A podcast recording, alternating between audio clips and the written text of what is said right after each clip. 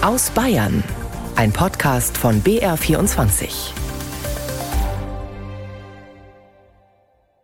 Arbeitserlaubnisse für Asylbewerber. Die Motivation, kann ich sagen, ist von vielen Flüchtlingen vom Anfang an da zu arbeiten in Deutschland. Neue umstrittene Kontrollen an Bayerns Grenzen. Finde ich ganz toll. Das ist schon langweilig geworden. Und Kinderbuchautor Ottfried Preußler wäre 100 Jahre alt geworden. Sie müssen immer sich sagen, dass Sie das wichtigste Publikum der Welt vor sich haben. Das sind Kinder. Das alles hat Bayern in dieser Woche beschäftigt und noch einiges mehr. Ich bin Lisa Weiß. In diesem Jahr haben vergleichsweise viele Menschen in Deutschland Asylanträge gestellt. Aus der Ukraine sind vor allem Frauen und Kinder geflüchtet. Die Folge, viele Städte und Gemeinden in Bayern fühlen sich überlastet und es gibt eine große Diskussion darüber, wie man mit Migration umgehen soll. Die Bundesregierung plant momentan, Menschen schneller abzuschieben. Gleichzeitig sollen Asylbewerber früher arbeiten dürfen als bisher. Der Deutsche Landkreistag, der fordert Asylsuchende zu gemeinnütziger Arbeit zu verpflichten. All diese Überlegungen sind umstritten, darüber sprechen wir gleich. Erst aber schauen wir uns mal an, wie die Regeln momentan sind. Das ist nicht ganz einfach. Eva Huber mit einem Überblick. Für Geflüchtete gilt erstmal ein Arbeitsverbot. Sechs Monate nach Ankunft könnten Asylbewerber mit Kindern grundsätzlich eine Arbeit aufnehmen. Asylbewerber ohne Kinder nach neun Monaten. Und Flüchtlinge, die nicht in einer Aufnahmeeinrichtung leben müssen, bereits nach drei Monaten. Allerdings muss die Ausländerbehörde eine Arbeitserlaubnis ausstellen. Für Ausländer aus sicheren Herkunftsstaaten wie unter anderem Bosnien, Ghana und dem Kosovo bleibt das Arbeitsverbot auch nach neun Monaten bestehen. Ebenso für Geduldete, die ihre Abschiebung behindern oder Mitwirkungspflichten verletzen, indem sie zum Beispiel selbstverschuldet keine Ausweisdokumente vorlegen. Anerkannte Flüchtlinge, deren Verfahren positiv beschieden wurde und die damit eine Aufenthaltserlaubnis haben, können ohne Einschränkungen eine Arbeit aufnehmen. Das sind also die aktuellen Regeln. Was spricht jetzt dafür und dagegen, dass Asylbewerber früher arbeiten dürfen als bisher? Unser Reporter Andreas Herz hat Argumente gesammelt und bei einer Flüchtlingshelferin aus dem Landkreis Augsburg begonnen. Nämlich Tanja Bless, die seit vielen Jahren in der Flüchtlingshilfe engagiert ist und also wirklich viel mitbekommt. Und die sagt, die allermeisten Flüchtlinge, die würden arbeiten wollen. Und es gibt auch viele Betriebe, wo sie arbeiten könnten. Aber diese Genehmigung, die eben erwähnt wurde von den Behörden, die wird Probleme machen. Die Stellen gehen ja innerhalb von einer Woche weg. Wenn ich dann erst einen Antrag stellen muss, der dann von der einen Stelle zur anderen Stelle vielleicht noch geschickt werden muss, dann dauert das schon mal etwas länger und dann ist die Stelle natürlich wieder weg. Da möchten die Firmen nicht drauf warten. Okay, die Betriebe, die wollen also Menschen, die schnell anfangen können zu arbeiten. Aber die bürokratischen Prozesse brauchen Zeit und es ist ja auch nicht sicher, dass der Mensch dann wirklich eine Arbeitsgenehmigung bekommt. Das passt jetzt alles nicht zusammen. Wie könnte man denn das Problem lösen? Durch schnellere Asylverfahren. Vor allem die anhängigen Gerichtsverfahren, die oft noch ähm, auf den Antrag folgen, die müssten schneller entschieden werden, sagen Experten. Warum? Zum einen hätten dann die Betriebe Klarheit, ob wirklich jemand auch bleiben darf und ob sich lohnt, jemanden einzuarbeiten. Und auch für die Flüchtlinge ist natürlich Klarheit wichtig. Dazu Professor Herbert Brücker, der zu Migration und Arbeitsmarkt forscht. Und wir sehen dann, wenn die Asylverfahren abgeschlossen sind, dann geht alles hoch. Ja, dann nehmen die Leute an Sprachkursen teil, dann gehen die Beschäftigungsquoten hoch, dann nimmt die Lebenszufriedenheit zu. Ja, und dann beginnen die Menschen, sie haben dann auch mehr soziale Kontakte zur einheimischen Bevölkerung. Und dann beginnt die Integration eigentlich erst wirklich. Jetzt ist klar, nicht alle Menschen, die einen Asylantrag stellen, bekommen danach eine Aufenthaltserlaubnis. Was ist mit den Menschen, deren Asylantrag wahrscheinlich abgelehnt wird? Sollen die auch eher arbeiten dürfen? Also es gibt Stimmen, die sagen, das könnte einen Anreiz bieten, nach Deutschland einzureisen. Wobei es dafür keinerlei Belege aus der Forschung gäbe, sagt Professor Brücker. Und er sagt auch, warum sollte nicht jemand bis zu seiner Ausreise zum Beispiel oder seiner Abschiebung hier auch arbeiten dürfen? Auch das wird ja uns als Steuerzahler entlasten. Aber wie gesagt, das ist ein strittiger Punkt. Du hast mit einem Migrationsforscher über diese Fragen gesprochen, das haben wir gerade gehört. Aber das ist ja nur eine von mehreren Perspektiven. Was sagen denn die Leute, die aus der Praxis kommen, also die ganz persönlich näher dran sind?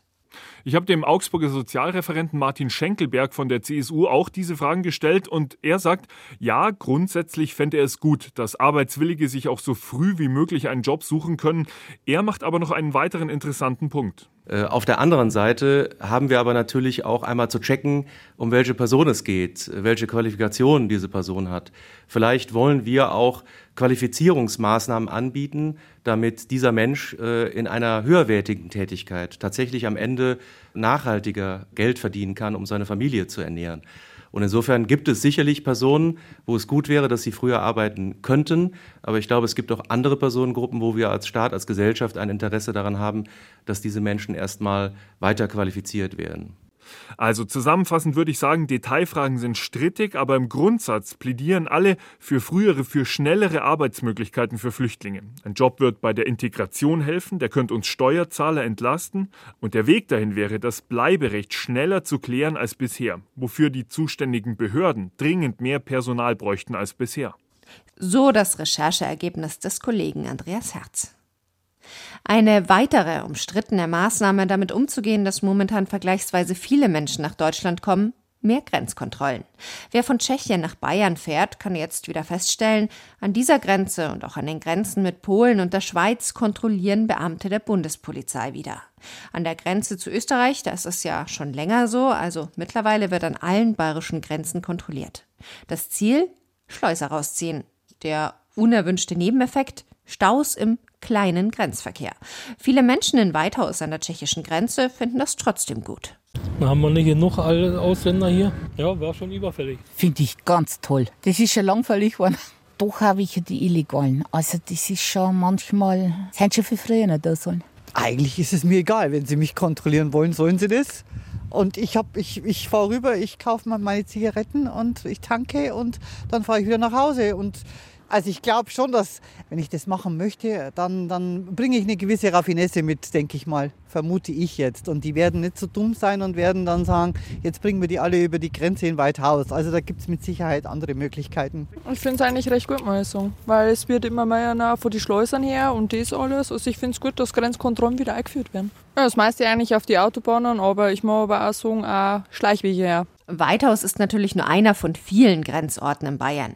Mirjam Kottmann hat sich das Für und Wider zu den stationären Grenzkontrollen mal bayernweit angeschaut. Grenzübergang Selb in Oberfranken.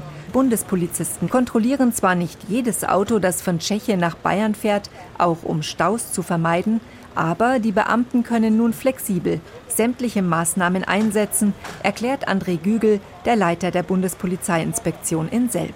Wir haben hier quasi jetzt stationäre Grenzkontrollen wieder errichtet und wir sichten hier den grenzüberschreitenden Verkehr und führen den verhandlungsrelevanten Verkehr im Grunde genommen einer zielgerichteten Kontrolle zu. Damit wurde an den Grenzübergängen Selb und Schirnding unmittelbar umgesetzt, was Bundesinnenministerin Nancy Faeser nach längerem Zögern verkündet hat. Die SPD-Politikerin hatte bei der EU-Kommission stationäre Kontrollen für die Grenzen zu Polen, Tschechien und der Schweiz angemeldet. Allerdings sollen sich die Kontrollen so wenig wie möglich auf den Alltag von Pendlern, auf den Handel und auf den Reiseverkehr auswirken. Eigentlich wollten auch viele in Oberfranken keine stationären Kontrollen mehr, hatten die Grenzregionen in Tschechien und Bayern ihre Beziehungen nach Corona gerade erst wieder aufgebaut. Jeden Tag pendeln 4000 Menschen aus Tschechien zum Arbeiten nach Bayern, weiß Sarah Franke von der IHK Oberfranken und Bayreuth. Sie befürchtet, dass durch die Kontrollen lange Staus entstehen. Wir haben ja Unternehmen aus Industrie, Handel, Tourismus, aber auch im Dienstleistungsgewerbe, gerade im Schichtbetrieb. Wenn man sich mal vorstellt, die müssen morgens um sechs dann da sein.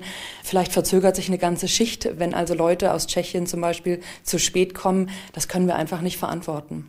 Diese Befürchtungen teilt die Regener Landrätin Rita Röhrl nicht. Sie bezeichnet die stationären Grenzkontrollen als Schritt in die richtige Richtung.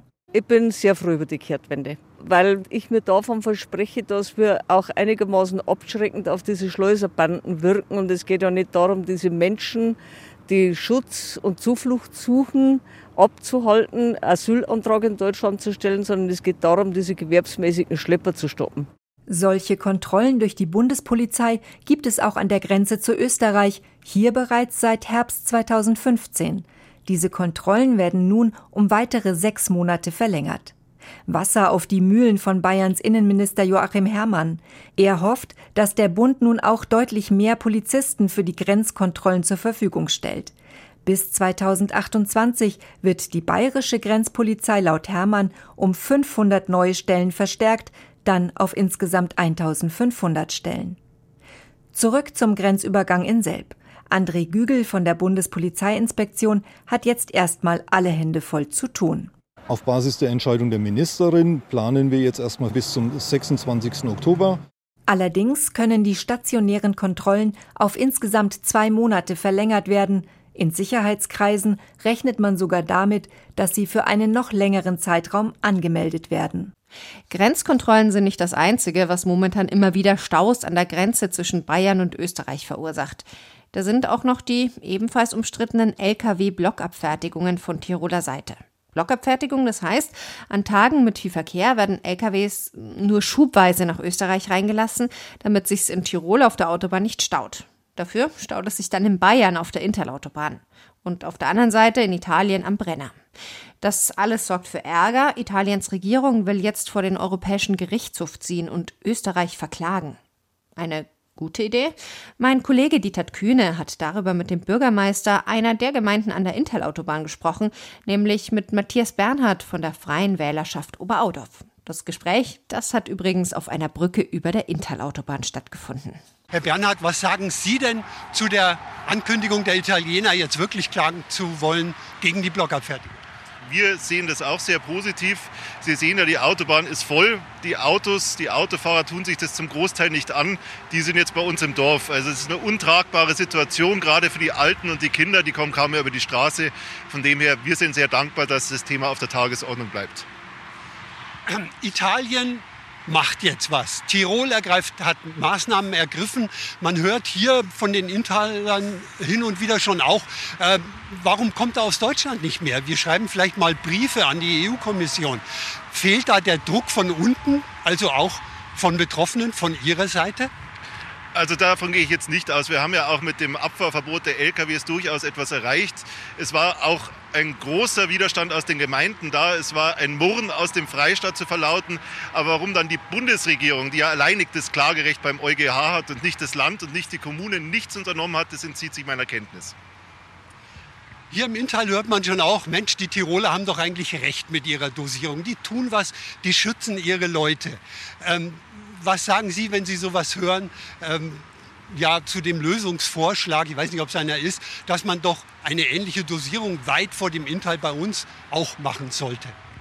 Ja gut, dann hätte man einen Stau auf Österreicher Seite und auf deutscher Seite. Das würde das Problem aber auch nicht lösen. Dann hätten wir halt äh, ja, das Problem vergrößert auf beiden Seiten der Grenze. Ich denke, wir sollten Zusammenarbeit finden. Wir sollten wirklich Lösungsansätze diskutieren, weil der Zustand so ist nicht mehr tragbar. Bayern, Tirol und Südtirol hatten ja eigentlich sich verabredet oder eine, ähm, sich geeinigt auf ein Slot-System. Also im Grunde eine Dosierung weit vor diesem Nadelöhr. Was halten Sie davon und warum geht da jetzt nichts voran? Warum kommt das nicht? Ja, Slot-System heißt ja auch, ich reduziere die Durchfahrtszahlen. Da muss ich mir natürlich auch überlegen, wo fahren die, die LKWs dann hin oder wohin verlagere ich den Verkehr. Wir sehen hier natürlich auch ein gewisses gesellschaftliches Problem. Wenn man natürlich viel Onlinehandel betreibt, alle Waren aus China kommen, erzeuge ich im Umkehrschluss Verkehr. Also das Problem ist, denke ich, deutlich weitreichender. Mit der Slot-Abfertigung stehen die LKWs dann unter Umständen vor München und nicht mehr hier, löst aber das Problem nicht. Wir brauchen eine generelle Lösung für die Verkehrsströme hier im Inntal. Und die kann, vielen Dank, Herr Bernhard, die kann vielleicht aus Europa kommen oder zumindest beschleunigt werden. Das wird aber ein langes Warten werden auf eine Entscheidung vom EuGH. Bis dahin wird sich hier leider wahrscheinlich im Inntal wenig ändern. Das war jetzt die Meinung des Bürgermeisters von Oberaudorf. Aber was sagen andere zur Klage Italiens? Manuel Rauch fasst zusammen. Georg Dettendorfer, Geschäftsführer einer Spedition in Nussdorf am Inn, hofft, dass die Klage endlich Klarheit schafft. Sollte der EuGH nämlich im Sinne Italiens entscheiden, so würde das auch für die bayerisch-tirolerische Grenze gelten. Deutschland müsste also nicht selbst klagen. Bayerns Verkehrsminister Christian Bernreiter von der CSU hofft, dass der EuGH schnell entscheidet. Erfahrungsgemäß können solche Verfahren bis zu zwei Jahre dauern. Man wolle derweil weiter an Lösungsvorschlägen wie etwa einem Slot-System arbeiten. Der Tiroler Landeshauptmann Anton Matle von der ÖVP zeigt sich verärgert. Eine Klage gegen die Tiroler Notmaßnahmen, wie er sagt, bedeutet nicht weniger als eine Klage gegen die verkehrsgeplagten Menschen entlang des Brennerkorridors. Mehr Verkehr sei nicht vertretbar und man werde sämtliche rechtlichen Möglichkeiten nutzen, um die Maßnahmen zu verteidigen. Den Italienern rechnet er vor dem EuGH kaum Erfolgschancen zu.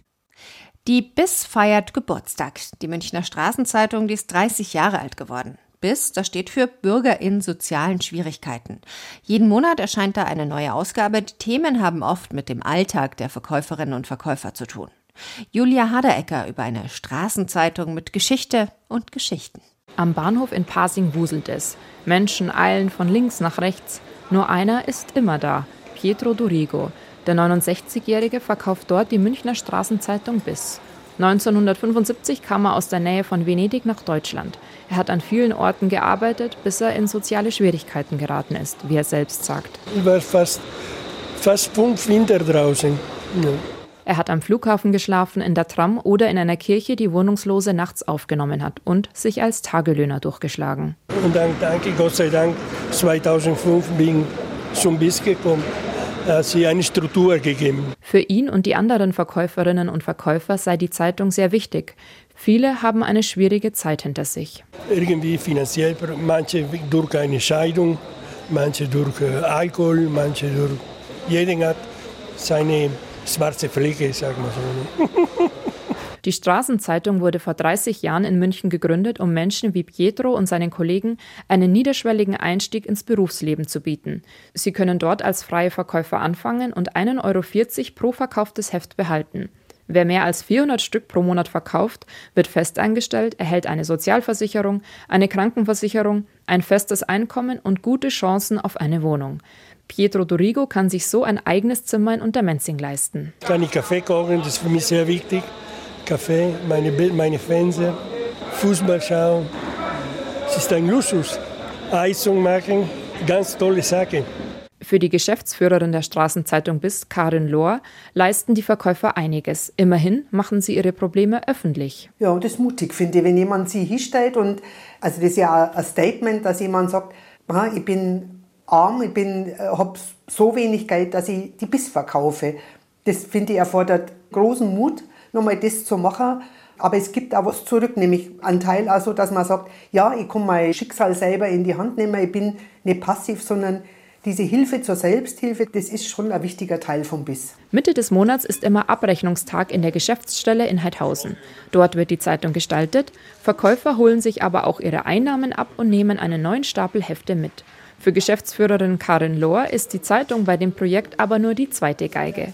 In erster Linie geht es um die Verkäuferinnen und Verkäufer und darum, mit ihnen in Kontakt zu bleiben. Wenn man so will, ist die Zeitung das gemeinsame Dritte, über das man auch spricht. Und wenn jemand kommt, dann auch wenn jemand mal nichts sagt, merkt man ja, wie ist der Beinandheit oder so. Schaut der gut aus, schaut der schlecht aus? War beim Arzt, wenn er gesagt hat, er geht zum Arzt, funktioniert das jetzt endlich mit dem Bankkonto oder muss da die Sozialarbeit nochmal mitgehen auf die Bank, wenn es nicht läuft? Also lauter so Themen, die man halt auch sieht und an denen man so dranbleiben kann, weil man die Leute halt auch immer wieder vor Augen hat. Mittlerweile wird die Straßenzeitung von etwa 100 Verkäufern im Stadtgebiet München und im Umland verkauft. Zu den Unterstützern gehören seit Beginn Prominente wie Uli Hoeneß oder der verstorbene Modezar Rudolf Mooshammer. Und mittlerweile hat die Straßenzeitung auch eine hohe Auflage, über 40.000 Exemplare pro Monat. Nix, Schlipperdi, nix. Jetzt schauen Sie einmal her, Herr Dipfelmoser. Ich wünsche mir eins, eins, zwei, zwei, drei, drei, dass der Gimpel wieder der Hotzenplotz sei.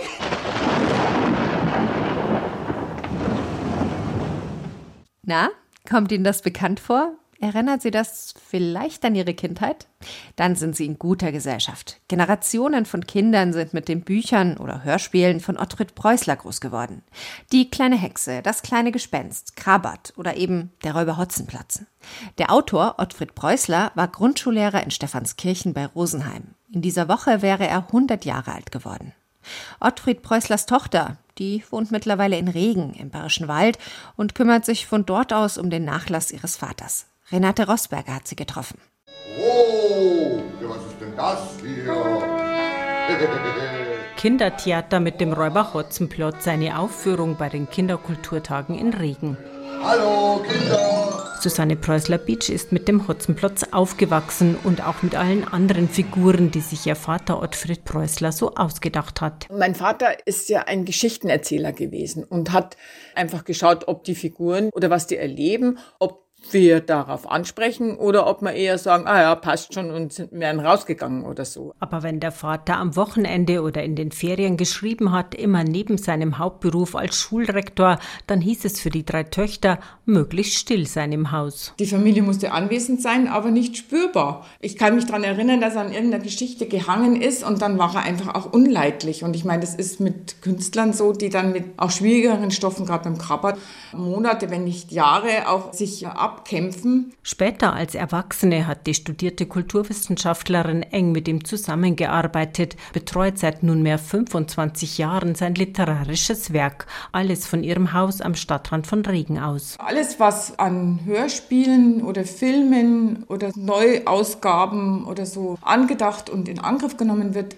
läuft über meinen Schreibtisch und über meine Entscheidung. Aber warum ist die gebürtige Rosenheimerin überhaupt in Niederbayern gelandet? Sie hat ihre Doktorarbeit über die Steinhauer im Bayerischen Wald geschrieben und ihr Mann Helmut, ebenfalls Kulturwissenschaftler, wurde Mitte der 80er Leiter des Niederbayerischen Landwirtschaftsmuseums in Regen. Und dann hieß es sich hier niederlassen und mir ist der Bayerische Wald wirklich sehr lieb geworden. Zwischendurch muss ich abrücken und mir die oberbayerischen Berge anschauen, aber ich bin ja auch viel weg. Also ich finde es jetzt sehr gelungen. Sie hat zwei Söhne großgezogen, ist inzwischen mit 65 auch schon Oma. Bei Kindern auf der ganzen Welt sind die Geschichten ihres Vaters bis heute beliebt. Deshalb lehnt sie auch jede Anfrage, ob man den Hotzenplotz auf Radiergummis oder die kleine Hexe auf Kinderschlafanzüge drucken oder die Figuren sonst wie zu Tode vermarkten darf, konsequent ab. Heutige Kinder lesen einfach gerne, hören gerne diese Geschichten. Er bietet ihnen ja da einfach auch so Schonräume an. In dieser doch mehr analogen Welt mit seinen Geschichten sind sie, glaube ich, eine Erholpause angesichts dieses schnellen, digitalen, rasend schnellen Lebens. Ihr Sohn Lorenz, 33, wird ihre Aufgaben übernehmen, wenn Susanne Preußler-Beach irgendwann in Rente geht und sich dann um ihr Hobby kümmert, den Garten rund ums Haus im Bayerischen Wald. Die kleine Hexe, den Wassermann und natürlich das kleine Gespenst wird's freuen. Gespenst und Räuber Hotzenplotz gibt's gerade auch wieder in der ARD Audiothek zu hören. Das war aus Bayern. Einen schönen Sonntag wünscht Lisa Weiß.